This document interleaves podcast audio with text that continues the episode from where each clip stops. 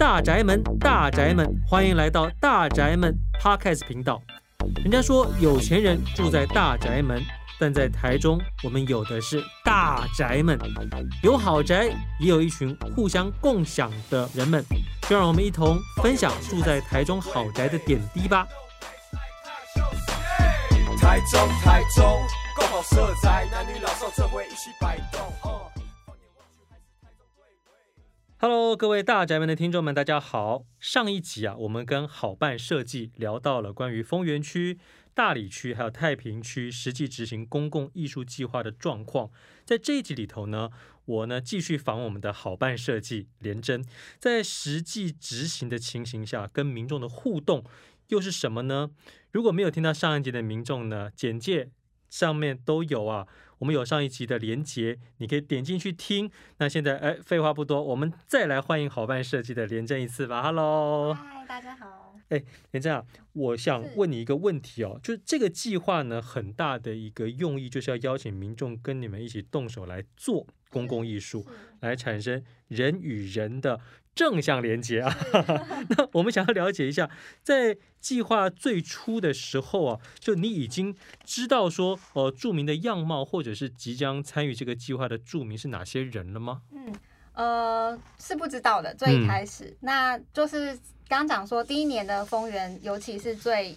最未知的，那我们那时候其实就有点担心，说我们规划的这些艺术行动曲高和寡，对不对？或者没有没有烧到他们的痒处，是他们最需要的，没有最想参加的，引起他们的兴趣或共鸣。嗯、所以那时候我们有，但是我们想了好久，然后后来想到一个至少可以确保的事情，就是说大家都是刚搬家，嗯，就至少大家有一个共同点是他们刚搬进这个社区，所以我们的艺术行动有一个叫暖屋计划。其实就是在谈搬家这件事，嗯、我们用我们的艺术行动去陪伴呃，其中参与这个计划的的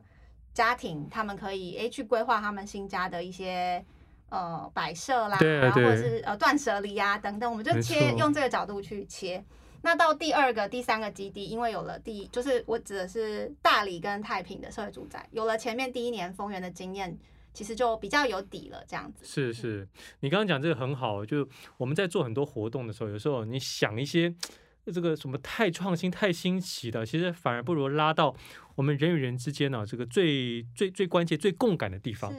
啊，搬到一个新的地方，那我们希望这个地方可能看起来是温馨的啊，是温暖的。那就关于收纳、布置啊、灯光哦，这都是可以做一些相关的这种呃艺术级生活啊的一些参与哈。那么现在哈。呃，执行这个计划呢，我们多少都会有你这个理想计划的样貌嘛。在你执行前跟执行后，哎，说不定执行之后呢，这个样貌跟你原本想的不一样啊，或者甚至是更好。那么也有可能遇到住户他们的这个组成这个分子，我们没有办法掌握。所以会不会他们呃，实际上呢，在执行这个过程的时候，造成你的落差太大，跟你原本想的落差太大。那么，以及是否可以跟我们分享一下哈，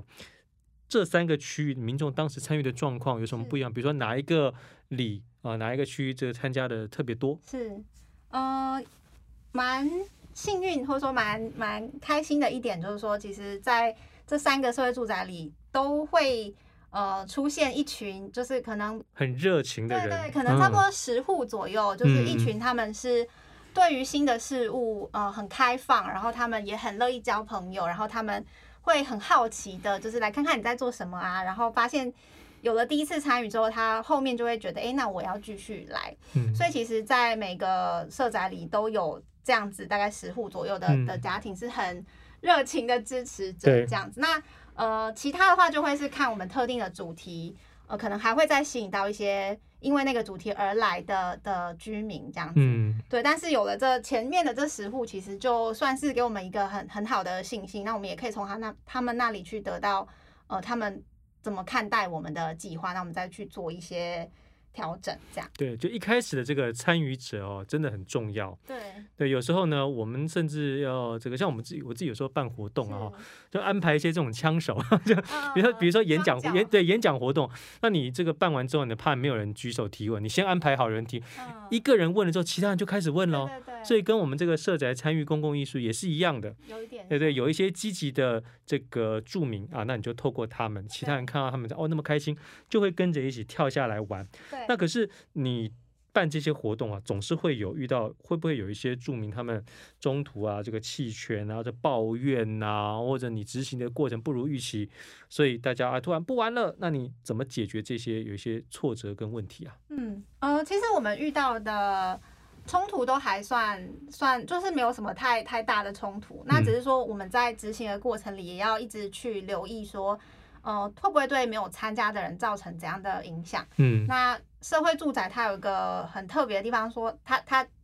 它就是一个住的地方嘛。所以如果你今天在呃楼下的中庭哪边办活动，那有可能会有有声音啊。那对。那你就要留意说，哎、欸，这个时间是不是可以可以做这件事？对，比如说有在睡午觉什么之类的。对，嗯。然后或者是说，我们一定会有一些呃照明啊，还是什么？那大家可能、嗯、虽然我们是用计划的经费在指引这些支出，是可是对居民来说，他们会有一点担心，说，哎、欸，你是呃是算在我的供供电的费用里面吗？等等，他们会有这些很务实的一些考量。对，对，所以我们其实是要去排解这些大家的疑虑。然后刚讲的那些，像一些一些声音的干扰或什么，其实会透过呃，我们让尽可能更多的居民他们参与进来。其实居民有时候会去帮帮我们解释，哎，就说其实他们这个不是呃，就是不是用到大家的电啊，或者说其实这个是什么原因，他们会去解释。那通常就会换来一个比较平顺的的结果。对，所以沟通呢，还是有所谓的这个方法的嘛，哈，怎么样用好的方式来让大家理解啊，做最好的沟通。可不可以再跟我们聊一下哈，就是丰原区啊、大理区还有太平区的环境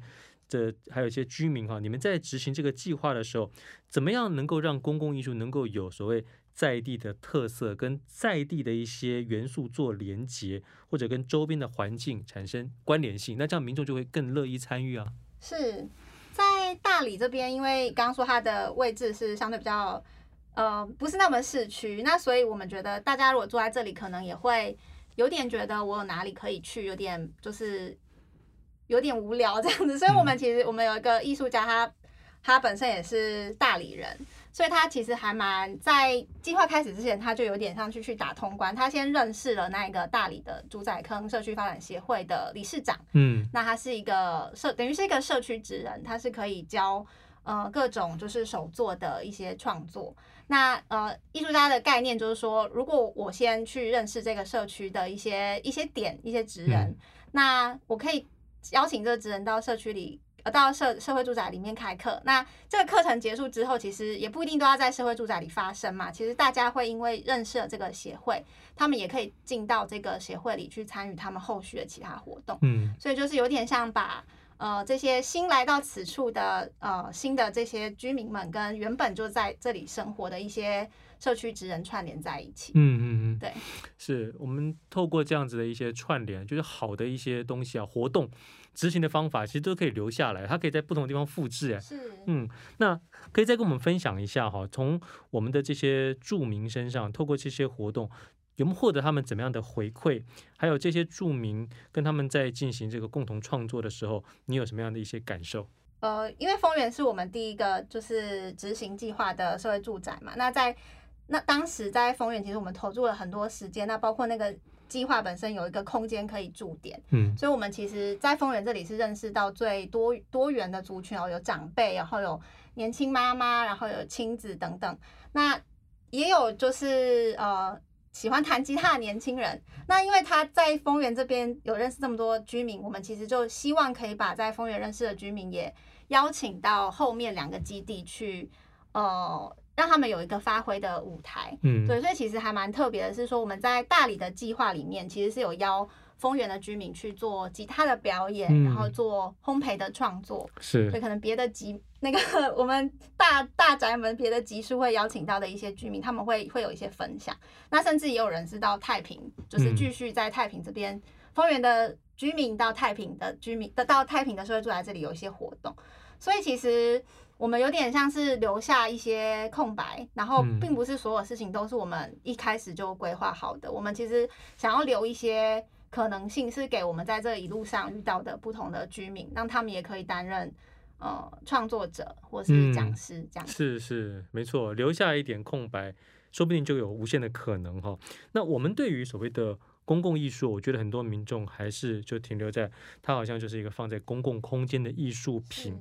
那比起放置在美术馆的艺术品啊，但实际上公共艺术品跟民众的互动的成分是比较高的哦。那你们呃在当下，你们跟民众一起完成这个公共艺术品，当下就有互动之外啊，你有没有看到什么样的这样子的一个互动？它的未来性？它跟这个我们过去放在邻里的这种呃艺术品，它的效益有什么样的差异？可以跟我们分享一下吗？是我我们在就是设定那个作品，有一些当然是在那个工作坊的当下就是结束了，那可能就是我参与这其中的呃居民会感受到，但有一些是有留下具象的作品，就是它可能是一个木构的的呃像是街道家具或是某种就是可以放在社区里的的东西，那。我们在设定的时候，其实就有想到说，那大家未来可以怎么样继续跟这个作品有互动？嗯，那比如说在太平的社会住宅，我们就是做了一系列的，呃，有点像是桌子、椅子不同的形状的一些木构体。嗯，那我们其实就是设想说它是可以搬动的。那我们设想说，在这个社区，它以后会有大大小小的活动，有一些就我们的计划结束之后，还是有别的人会去办活动，他们就可以运用这些这些。木构体要当桌子也可以，当椅子也可以，是是，他们可以持续的去运用。嗯，对。那像在丰原那边也有类似的设计，就是我们是做一个呃大件的一个，有点像大很大型的柜子，可上面有放很多不同的创作的呃可能烘焙的器具，然后或是编织绣补的一些针线，然后或者是园艺的东西，就是希望让大家可以从那个柜子上取一些他可以创作的素材。对，对，大家都有在思考说未来可以怎样继续陪伴大家的生活。对，我感觉这个你们这些举办这个活动的哈、啊、发想者啊，感觉他是创意无限的。像你 这样子的，因为你不断要想新的一些活动嘛，对不对？或者是跟在地能够连接一些活动，你觉得像这样的一个创意啊，是怎么样培养出来的？如果说我们一般的民众也想要这样子能够创意源源不绝，跟我们分享几个你自己训练自己创意能力的方式吧。对，我我觉得其实最难的事情，真的是要把原本的想法，然后转化成一个大家比较比较可以理解的、比较亲切、比较生活化的一些元素。嗯，对，因为嗯、呃，就这这件事情本身是是是蛮不容易的。然后你说要怎样有这些灵感，其实就是透过观察。对，像我们在太平的这位住宅有办了一场，刚说的用那个桌子椅子。呃，做了一个障碍赛这样子，我们让小朋友可以骑那个牛牛，我们用那个桌子椅子去摆出赛道，然后让，因为我们观察到小朋友好喜欢在那个空间就是玩车子、骑车车，然后让他们有一个小的比赛，就是用这种观察的方式去找到可以跟他们有共鸣的点，而不是只有我们自己的